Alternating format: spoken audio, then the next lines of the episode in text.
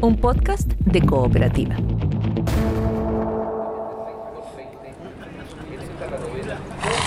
Hay una historia que no se puede dejar de contar. ¿Cuál?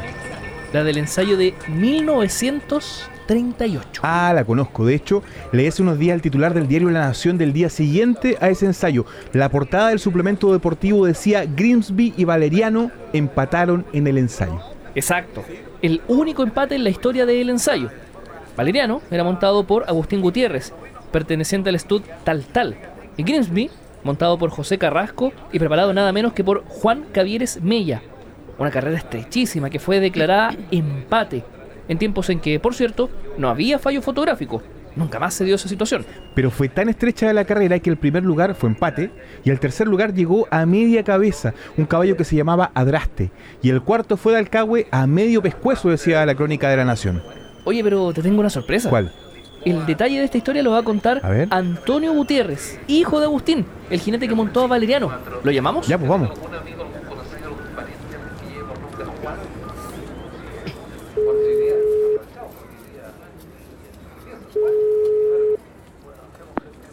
Aló, Antonio. Aló. Hola, Antonio, ¿cómo estás? Te llamamos para que nos cuentes la historia del ensayo del 38. ¿Te acuerdas que, que te dijo tu papá sobre ese empate donde él montó a Valeriano, no?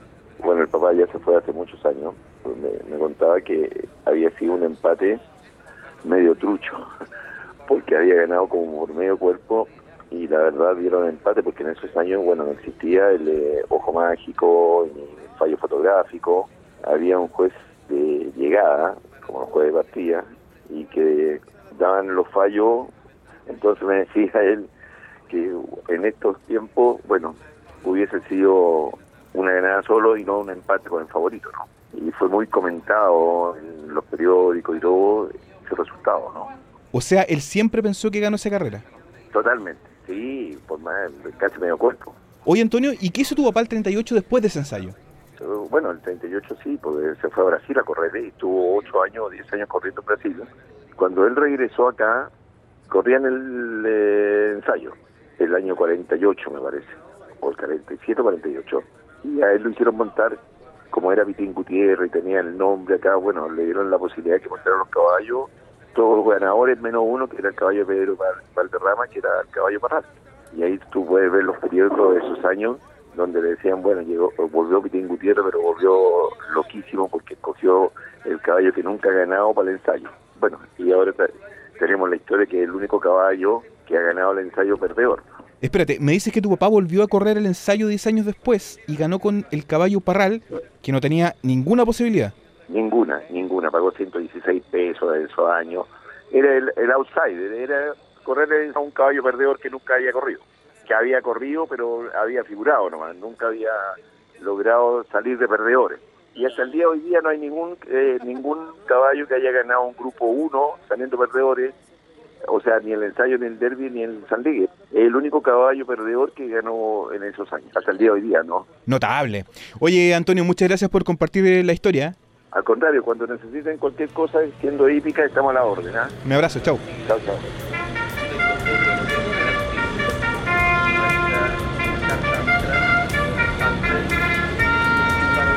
Oye, pero ahora Jorge Lira tiene un invitado de lujo para hablar de las carreras que llevan al ensayo. Porque queda poco. Ya entramos en tierra derecha a la edición 150. En Tierra Derecha es una presentación de Cooperativa Podcast. Invita Club Hípico de Santiago.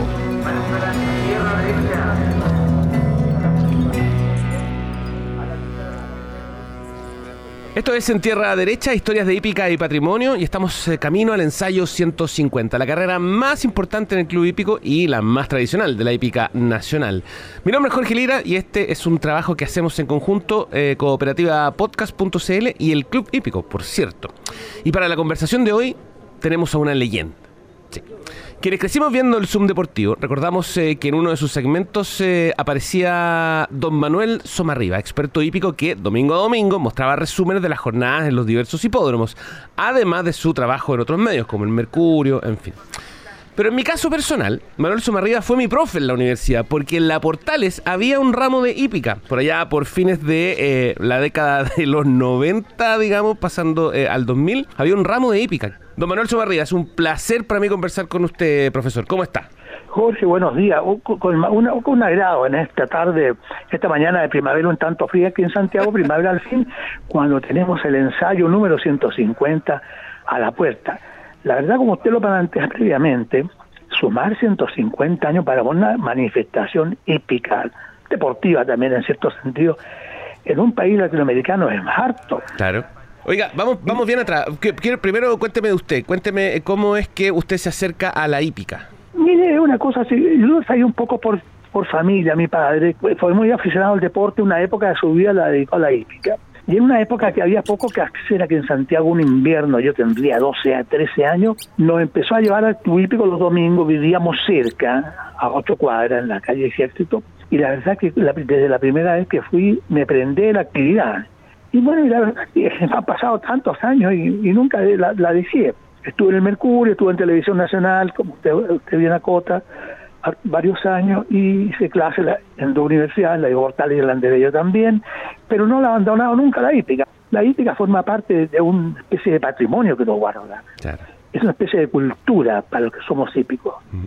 Tenemos un lenguaje no distinto, pero para muchos singular. Me acuerdo una frase suya en, eh, en la sala que decía, eh, eh, esta fue, o sea, los caballos siempre fueron fundamentales para el transporte de las personas, pero también para la entretención. y por eso la hípica estar entretenida. Y usted decía, porque ¿qué hacía la gente al, comienzo? Conversar. Esa era la entretención de las hay personas. Otra cosa, Jorge, hay una, una frase que se la leí a alguien por ahí. En Chile, la patria se forjó a caballo.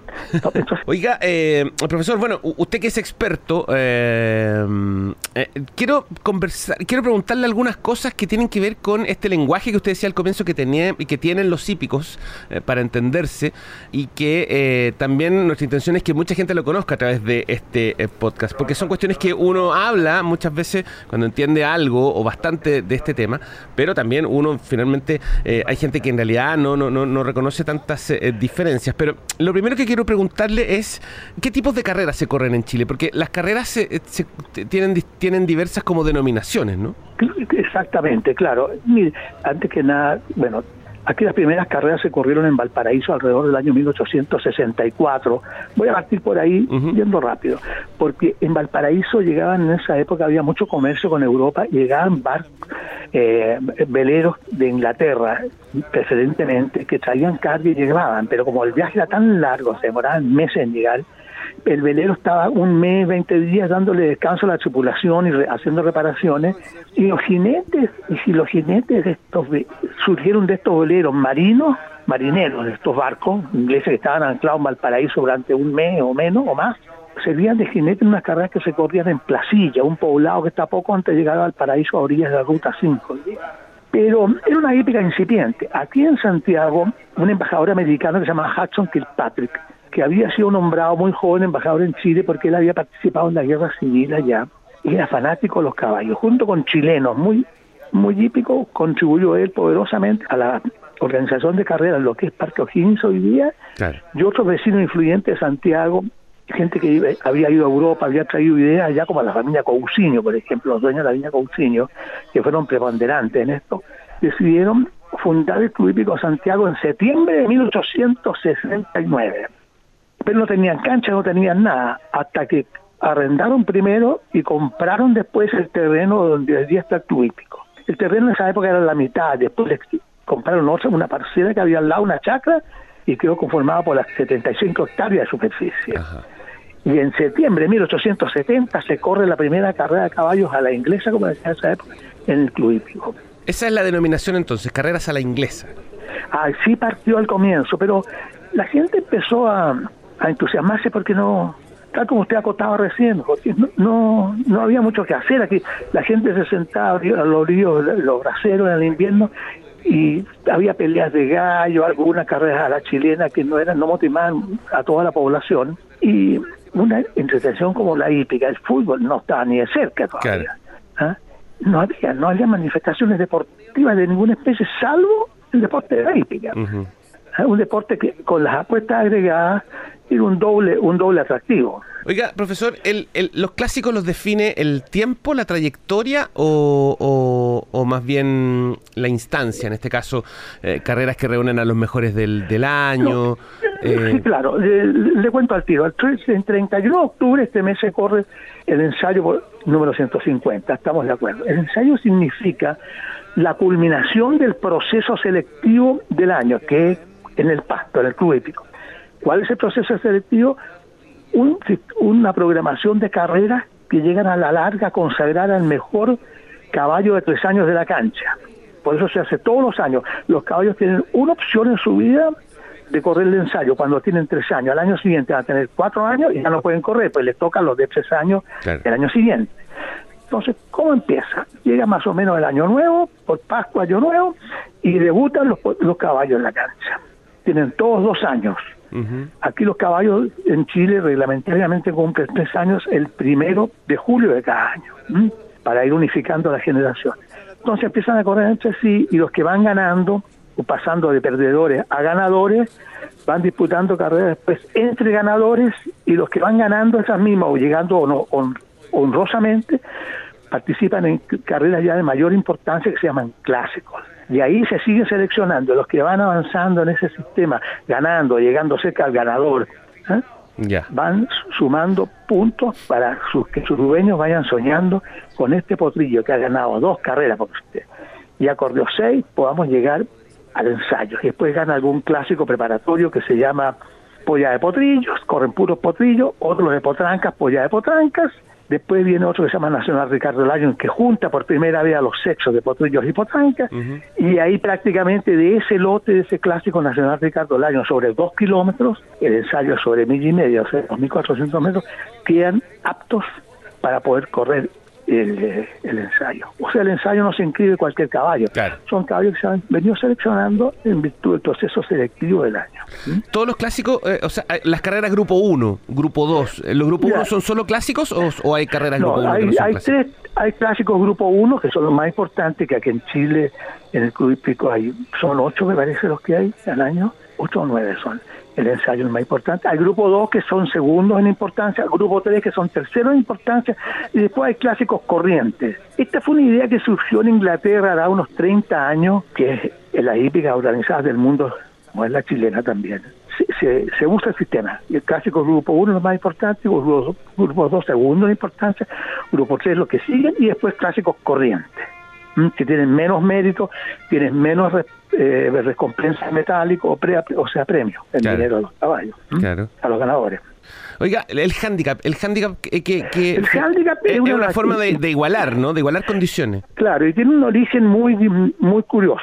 Claro, el, el handicap, los caballos que tienen más, más chance en una carrera llevan tal peso, supongamos 55 kilos, y otro que tiene menos chance lleva 54 kilos, otro que tiene menos chance puede llevar 52 kilos, uh -huh. para igualar las opciones. ¿Cómo surge el handicap? Si usted la palabra handicap, es una conjunción que dice, en inglés, ¿eh? mano en el sombrero, hand in the cap. Claro. ¿Qué pasaba? Por allá por el siglo XVII, en Inglaterra, país que fue marcando, marcó siempre rumbo, sobre debía que ser la hípica y hasta cierto punto lo sigue haciendo, una vez que se corrían las carreras y los apostadores que no habían ganado, no habían ganado un peso, ponían plata en un sombrero. ¿Mm? Ponían unos cupones en un sombrero con unos números. Ya se los caballos se habían ido, el hipódromo estaba desierto, y todo lo que ponían un número ahí, me ponían la mano en el sombrero, hand in the cap, una gorra, cap claro. gorra, y el que sacaba un número premiado se llevaba toda la plata. ¿Y qué pasaba? Que ahí en ese minuto los apostadores participaban todos en igualdad de condiciones, porque el que tenía la suerte de sacar a ojos cerrados el número premiado ganaba. Entonces, cuando los ingleses determinaron ponerle más peso a los caballos que tenían más chance para igualar con nosotros, le pusieron la palabra handicap, que significaba que iban iguales en posibilidades, por los pesos distintos que llevaban. Eso es en términos simples el handicap, y eso se determina por una tabla aplicada a un, a un computador hoy día que te determina qué peso lleva cada caballo en cada carrera. Cuando usted habla del peso también, para que la gente entienda, tiene que ver con el peso de los jinetes, digamos. O sea, ellos son el los peso que... de los jinetes, lo único que no, claro, Ellos son los que Ah. suman, los que suman algunos el kilos de más. y la, el jinete y la montura. La montura pesa un kilo más o menos. ¿ah? Exactamente, claro. El peso los, físico del jinete. porque los caballos pesan 450, hasta 500 kilos hay caballos también. Oiga, eh, don Manuel, eh, usted- usted ya nos explicaba eh, acerca de eh, quiénes llegan al ensayo, finalmente qué es lo que define el ensayo. Pero ¿cuál es la relevancia del ensayo en la hípica nacional eh, y Bueno, también la- a, nivel, la- la- a nivel latinoamericano? La- el ensayo, primero que nada, es la segunda carrera de, de- de nivel clásico en, en- en la antigüedad que hay en, en América. El clásico más antiguo que hay en América, que se corre en la misma distancia que el del ensayo, el Belmont States, que se corre en Nueva York, la misma carrera, la misma distancia, ya se corre en el hipódromo de Belmont en Nueva York, sobre la arena, el club hípico se corre en pasto, pero las dos son las más tradicionales y más antiguas de toda América, del Canadá hasta Argentina y Chile, los países más australes. Ajá. Y al mismo tiempo, el club hípico es el segundo hipódromo más antiguo de América. El más antiguo es uno que se llama Saratoga, también en Nueva York, que a 250 kilómetros de Manhattan. Pero los demás hipódromos, todos los Estados Unidos, en México, que hay algunos, y en Latinoamérica, son todos inf- inferiores en, en años de historia club hípico. Son- Oiga, sí, va, sol- solamente para hacer el, el punto, eh, el Belmont Stakes eh, es de 1867 y el, el ensayo es de 1873. Ahí está la diferencia de cinco Claro, años. sí, claro, Oiga, son casi parecidos. sí, claro que sí. Parejo. Cuénteme historias de, de- de- del ensayo. eh, ¿Cuáles son carreras? Bueno, ¿Qué carreras eh, hay memorables? En fin. No, pero usted comprenderá Muchísimas, José, que en 150 años surgen, eh, es decir, muchos años uno pasa del árbol, los caballos que ganaron no, tuvieron mucho lucimiento después, pero hay algunas cosas muy simpáticas. Por ejemplo, eh, estamos hablando de que llegar a correr ensayos es muy difícil porque tienen que ganar algunas carreras antes de clasificarse. Sin embargo, a finales de la década del 40, debe haber sido el año 47, preciso, puede haber sido el 47, un caballo que no había ganado nunca fue inscrito en el ensayo, de- de- se llamaba Parral. ¿Ya? por correrlo, porque consideraban que era buen caballo. Y ese caballo, con un jinete que murió no hace muchos años, que se llamaba Agustín Gutiérrez, ganó el ensayo en circunstancias que, era- que ganaba por primera vez en su vida. Eso nunca se repitió. Y de haber pagado. Me pareció una una locura, pero el hecho es que ganó, Nah. ganó y pagó un dividendo, pero inmenso, porque dicen, la gente decía, ¿qué se corre este caballo? Aquí se no tiene nada que hacer. Bueno, algunos lo jugaron y ganó. Lo haber jugado el propietario. El propietario, incluso lo conocí mucho, un médico que murió hace años, que era muy, muy buen criador de caballos. Pero hay eh, aspectos destacados en el ensayo, hay muchos, que que podríamos conversar horas. Sin embargo, hay que destacar dos cosas. Fue especta- espectacular en el ensayo. En 1955 corría aquí en Club una yegua que se llama Eugenia. Esa yegua ganó la triple corona, ganó el ensayo, después ganó el derby en Viña en el mes de enero y un clásico que se corría todavía en febrero, Saint Leyen, y fue triple corona la hípica chilena. Después la exportaron, eh, la llevaron a Canadá y en Canadá en un momento dado fue la mejor yegua a la cancha. Y si uno va al hipódromo de Toronto, que se llama Goodbine, uno encuentra en un salón, lo he visto con mis ojos, una gran fotografía donde está esta yegua chilena Eugenia después de haber ganado la carrera. Uno, uno de los mejores caballos que han corrido en ese hipódromo en tantos años. Sin embargo, el año 1990, eh, el caballo Wolf Wolf. consiguió la triple corona distinta. Ganó el club hípico de forma aplastante, con récord para los 2.400 metros. Después corrió en el hipódromo Chile el clásico San Leyes, que había sido trasladado del Sporting a la arena del hipódromo para que se corriera en otras una a, fines de en diciembre. Después fue a Viña y ganó también el derby en Viña y posteriormente a eso fue mandado a Estados Unidos, vendido y, y terminó, había te- terminado su campaña en Chile de ocho carreras invicto. Pero ese caballo era un fenómeno. tiene el récord, al final como padrillo en Turquía. ¿Y qué jinete, qué jinete le trae buenos recuerdos a usted del ensayo? La, la pre- la pregunta es difícil porque son tantos los jinetes que han ganado un ensayo de categoría. Pero al tiro me acuerdo de uno, Sergio Vázquez Quinio, ese jinete que ganó, no, me, no le podría decir cuántos ensayos ganó, pero ganó varios, tenía una manera de correr los caballos, una atropellada. Atropellada significa en la recta, que tiene Claro. como 600 metros de club hípico, Claro. hacer correr en la recta para ganar. Ese jinete hoy día está radicado en Nueva York y es galoprador de caballos, está retirado hace tiempo. Sí, pues. en, lo- en el hipódromo de Belmont, precisamente, él hace ejercicio a los caballos, ya jubilado ya. Sergio Vázquez se retiró y fue preparador y después se fue a Nueva York. Claro, ¿no? pero no tenía carácter Sergio Vázquez para ser preparador. Yo lo conocí mucho, gran persona, me acuerdo, era, era oriundo de Quilpué, Ajá. porque se formó en Viña. Y después de que se retiró aquí con récord de carrera ganada en su minuto, 4000. Claro, y se fue, radicado ahí mismo, el mismo Belmont, al lado del hipódromo, en un pueblo que se llama Elmont. Oiga, y Luis, Tor- y, Luis Torres Luis Torres también otro jinete de primerísima línea. corría distinto que Sergio Vázquez, eso sí, pues no, no era tan atropellador. No, porque pasa que Luis Torres a veces también sale a correr adelante, en punta, pero bueno, es lo mejor es yo que, que había en Chile de todas maneras. Chile ha sido un país de jinetes. Mire, Jorge, un momento dado que de Estados Unidos hasta Argentina, pasando, recorriendo todos los países de América, incluyendo Canadá, había jinetes chilenos destacadísimos. Eso debe haber durado como el año 1920 hasta el año 1980, en Argentina, en el Perú, en el Brasil, en Nueva York, en California, Estados Unidos, en México, yo no le diga más chica eso así, en el Perú, en Venezuela, en todos los países los jinetes chilenos eran los mejores. Sí, claro. Oiga, pero José Santo ahí es, es el José Santos en un momento dado fue el mejor jinete de, del mundo. de Estados Unidos y él hablaba que el mejor jinete que había en el mundo. No, José Santos, que corrió en Concepción, se formó, después de Concepción se fue a Colombia, en Colombia le fue muy bien, allá se destacó, vino a Chile, volvió a Colombia y de Colombia se fue a Estados Unidos y le voy a contar una anécdota, que me la contó él mismo.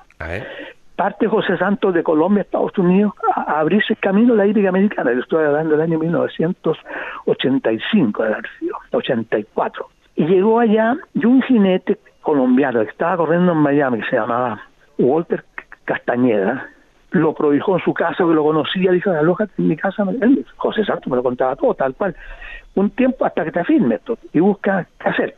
Durante 90 días José Santos se ponía botas, se ponía un casco, tomaba una fusta y partía al hipódromo que quedaba ahí cerca donde vivían. No, se, y se paraba a esperar que alguien le, le dijera, subas este caballo. Bueno, él no hablaba inglés tampoco. Claro, claro. que ahí en Miami hablan mucho castellano. Ajá. Pasaron 90 días, no se subió nunca un caballo. Iba todas las mañanas a, lo- a la madrugada y estaba esperando, esperando, conversando con los demás y mirando a la cancha. Nada, nada, nada. Y en eso un matrimonio americano se le acerca, que trabajaban juntos, tenían unos pocos caballos, parió mujer, gente un poco mayor. Oiga, le dice, joven, usted viene todas las mañanas y jamás ha montado un caballo. ¿Quiere que le diga a contar de mañana? Usted monta todos mis caballos, no eran muchos, para que usted tenga una entrada a la hípica, yo le voy a dar una mano. Y ahí partió la historia. José Santos después empezó a ganar, a ganar en Miami, ganó una estadística, se fue a Estados Unidos y ganó Claro. dos años de estadística mejor jinete de Estados Unidos. Qué increíble. Pero cuando vino a Chile, invitado para correr Lido Palas contra Penamacor, que era el gran favorito, no, tampoco pudo. Sí, pero, ese pero digo, para ser un caballo que no, corri- no había corrido nunca, no, no corría en el pasto, venía a la arena y llegó segundo. Claro. sí. Sí, sí, sí. Claro. Sí. Pero, eh, bueno, puede ser, pero José Santos sabe a qué debió el éxito que tuvo. Primero que nada, el hombre era operado a los nervios. Está 90 días yendo a la cancha todos los días y no aflojar. Claro. Un, que hablaba de un hombre, un carácter muy especial, sumamente tranquilo, nada de nervios, ni andar, ya me viene un caballo, no, nada, nada. Y esa condición también la aplicaba arriba de los caballos, él no se desesperaba arriba, esperaba el momento oportuno o hacía lo que, las cosas como había que hacer. Oiga, el profesor ya, me dijo Wolf, me dijo... eh, Luego la llevo a Eugenia, La llevo Eugenia. mucho antes. Me dijo Sergio Vázquez también, José Santos... eh, eh, cuanto a preparadores, le podría decir yo al turno, uno de los más que todavía prepara, es Juan Cavieres. Juanca, el mago Caviero, ¿no? El mago Gabriel, hijo del que decían mago y este. El mago muy tiempos. capacitado. Obviamente que en esta conversación, Jorge, dejamos afuera Claro. mucho, pero hay algo Sí. que hablar. Oiga, Ah. profesor, quiero agradecerle esta conversación, ha sido muy, muy ilustrativa, a mí me trajo un montón de recuerdos, así es que eh, muchas gracias porque además alegro, eh, pues. la gracia es que la gente eh, se acerque a la hípica, para eso hacemos este trabajo y efectivamente... No, muy de acuerdo, yo lo felicito digamos. por la idea, Jorge, lo felicito. Así es que hasta Ah. aquí vamos a dejar esta conversación. Don Manuel Somarría, fue un gran placer eh, conversar con usted. Lo mismo, Jorge. Y bueno, un agrado colaborar en esto. Muchas gracias. Y les ¿De qué recuerdo a todos eh, que pueden encontrar todos los capítulos eh, en, eh, de, en Tierra Derecha eh, en cooperativapodcast.cl, además de en Spotify, Apple Podcasts y Amazon. En Tierra Derecha es una presentación de Cooperativa Podcast y Club Hípico de Santiago. Encuéntranos en cooperativapodcast.cl, Spotify, Apple Podcast y tu plataforma de audio favorita.